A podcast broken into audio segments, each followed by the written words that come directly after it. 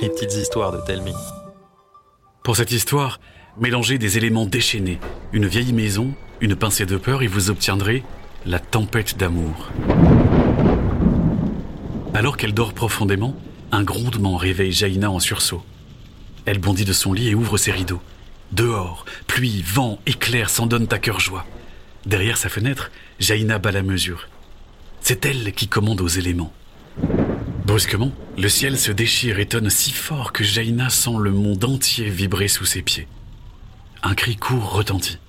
Jaina sourit, enfile ses chaussons et file dans la chambre de ses parents. Leur couette tremble et claque des dents. Elle s'y glisse, ses parents se blottissent. Je suis là maintenant. Dormez tranquille. En un instant, Jaina entend des petits ronflements.